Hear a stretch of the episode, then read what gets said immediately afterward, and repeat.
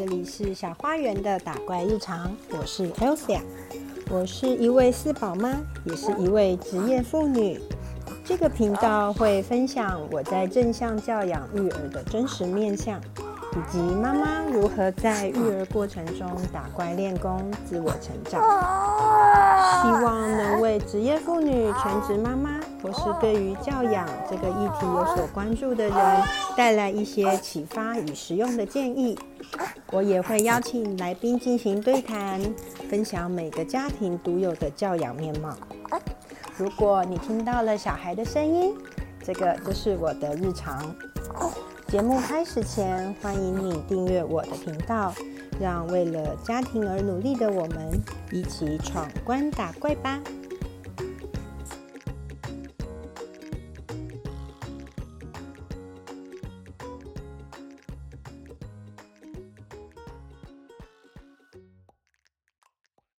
嗨，欢迎回来，我是 Elsa。你这周过得好吗？今天一样有 baby 在旁边，可能会有他们的声音和玩具的声音，请大家收听时注意音量。今天想要和大家聊一聊，今天想要和大家聊一聊，我写完五年日记的第一年了。那为什么想要写五年日记呢？其实从高中开始，我就算是一个会写手账的人。那以前就会买一年一度的那种日志本来做记录。后来大概是上班以后，第一次接触到五年日记，就觉得说有一点好奇，又有一点心动，觉得诶一次写五年好像很有趣。但是说真的哦，因为我的意志力中心是空白的，虽然我持续写了这么多年的手账，但是你说要有哪一本是完完全全每个月都有写到，其实也没有。在高中时候还是会有暑假寒假，暑假寒假就没有那么多要记的事情嘛，所以就会空着。然后到了。大学也是啊，虽然会记说啊，上课要干嘛要干嘛，可是一定会有那种寒暑假可能就在家耍废，所以就会变记得很少，可能就记一个什么，嗯，他和同学约出去玩啊，或者是一些活动的时间地点这样子而已。所以说真的哦，虽然我写手账的时间呢超过了十年，但是。我也没有办法说哦，我有哪一本手账是完完整整每个月都写的很完整。那五年日记那时候看到啊，就觉得哦，好心动哦，因为上班之后啊，这种回回顾自己的成长历程其实蛮重要的。在学生时期还会有学业成绩，可是上班之后啊。如果没有这些小小的成就来肯定自己，我自己感觉是很容易在职场就有倦怠症。加上我工作的职场可能都一直没有明确的绩效指标，所以做了久之后，热情会消失，就会有那种嗯，反正事情就是这样子做，然后做完就好。另外一件事情就是年纪大了，记忆力真的衰退的有点厉害，有时候会忘记说，哎，去年到底做过什么事情，哎，或者是说到底发生了什么事情，所以那时候就很想要写一本五年日记，来做一个，嗯，不是不是短期的记录，而是比较偏向长期的记录。但是也由于我之前说的，就是我的日记本啊，我的手账本啊，没有一本是有完整写完的，这也让我很犹豫要不要买。主要原因当然是一写你就要写五年，万一中间半途而废了，这本笔记就没用。然后第二个考虑的点当然就是专门给写五年日记的手账本，其实都蛮贵的。像我之前在看 Middle 里的五年日记本，我记得没错的话，它一本是两千多块，然后还有 Hobonichi 也有出，都是一个让我觉得有一点点太高的价格。后来有一次，我就脑洞大开，想说五年日记本就是一个页面里面分成五个，然后写不同年份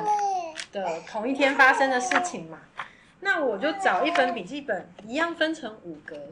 这样不就也是我的五年笔记本吗？我就哎，这样好像也可以哦，而且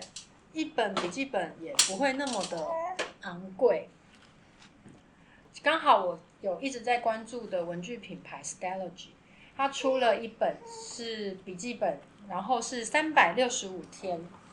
应该原本是设计要给子弹笔记所使用，让你可以自由的去设计你的边框啊，然后你的框架，你需要月计划、周计划还是日计划都可以使用，页面很简洁，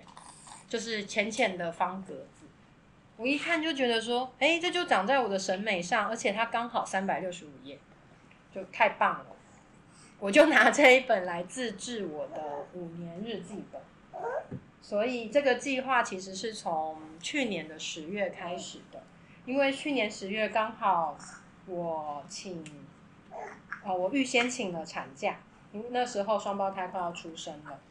所以就从十月一号开始记录，那到。最近呢，我把一年份的第一年份的五年日记写完了，很棒，帮自己拍拍手。平心而论啊，第一年的五年日记呢，中间还是有蛮多空白的，而且空白的地方呢，出乎我的预料之外。其实空白的地方反而是在。我刚回去上班的那几个月，我原本预期可能会是说哦，在家带小孩的时候啊，特别没有东西可以写，所以那个时候可能会空白。但没有想到，反而是回去工作的那几个月，其实写的特别的烂草这样子。写完了一年份嘛，当然就会。重新翻一翻看一看，当然前半段大概到二月的时候，十月到二月左右记录的都是双胞胎的事情，包含说，嗯，他们出生，然后小朋友体重不足要住院，已经要准备出院了，结果我跟我老公确诊，我们没有人可以去接宝宝回家的一些窘境，再来就到了呃双胞胎回家开始记录喂奶啊。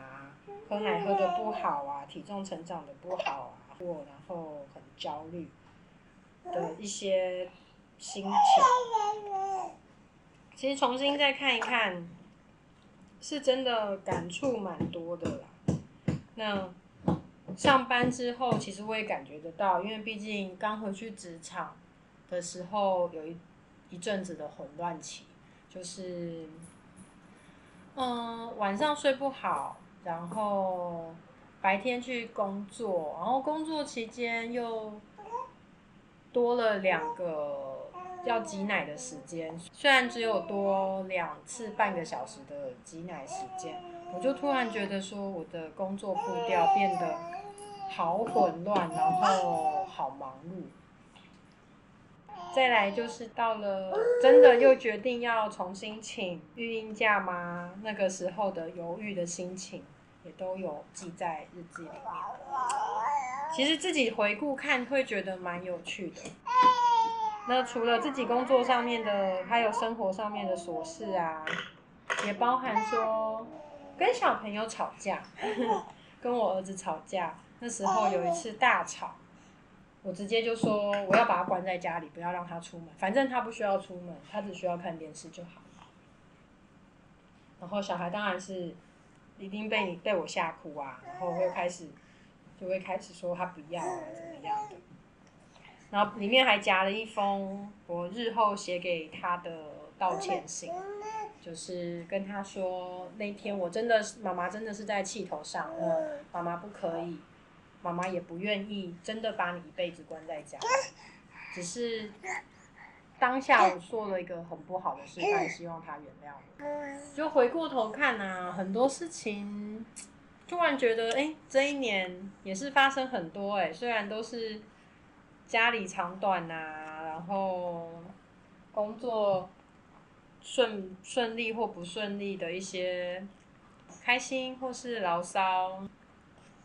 我觉得都重新回顾来看都是有趣的。有一点可以体会说，那种看着过去的自己在抱怨啊，在烦恼。在觉得不知所措的心情，然后用一个比较微笑的态度说：“嗯，原来我经过了这些事情，然后这些事情也都过去了。”我觉得是一个蛮微妙的新的体验呢，很有趣。对啊，所以如果大家有想要做一个这样的记录的话，我觉得非常的棒。像我，我看到中间那一段空白的时候，嗯，还是会有点懊恼啦，就想说啊，怎么这个时期都没有写？可是仔细看到那个日期，然后想到那个时候的状态，就也可以抱抱自己，跟自己说，对，那个时候真的就是这么的混乱，混乱到可能一天五分钟的一天回顾，然后五分钟的。书写时间我完全的抽不出来，因为累到，嗯，可能九点钟带小孩进去房间喂奶，我就会跟他们直接睡着，然后一路睡到隔天早上要上班，所以也是有过这样子的一段嘛。嗯，讲一讲不知道为什么觉得有点感伤，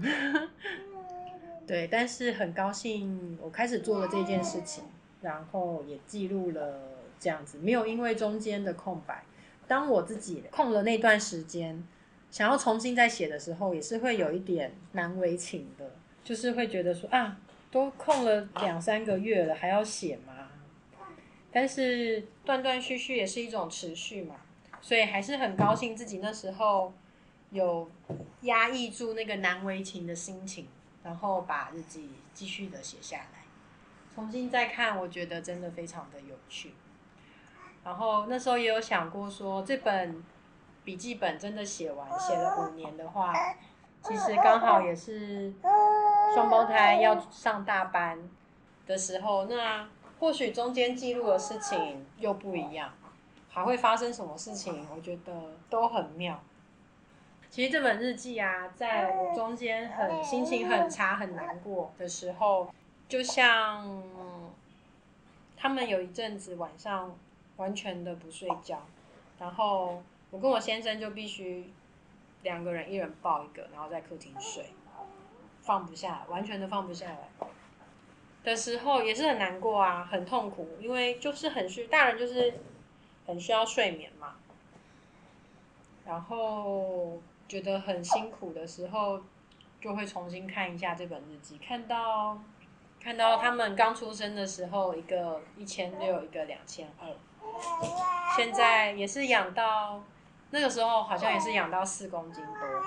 就觉得嗯，他们都会长大的啦，一定都会，一定会变得更好的啦。那时候就可以给自己一个鼓励，告诉自己，对，现在就是会过去，这个状态就是会过去，不会有小孩一辈子不会自己睡觉的。啊，小朋友一直讲话，我们先到这边喽。好，谢谢大家，我们下礼拜再见喽，拜拜。喜欢今天的节目吗？邀请你在 Apple Podcast 和 Spotify 给我五星好评，感谢你的支持。如果你有什么想听的主题，或是对于内容有任何感想，欢迎使用电子信箱让我知道。以上资讯都在节目资讯栏中附有连结，我们下次再见。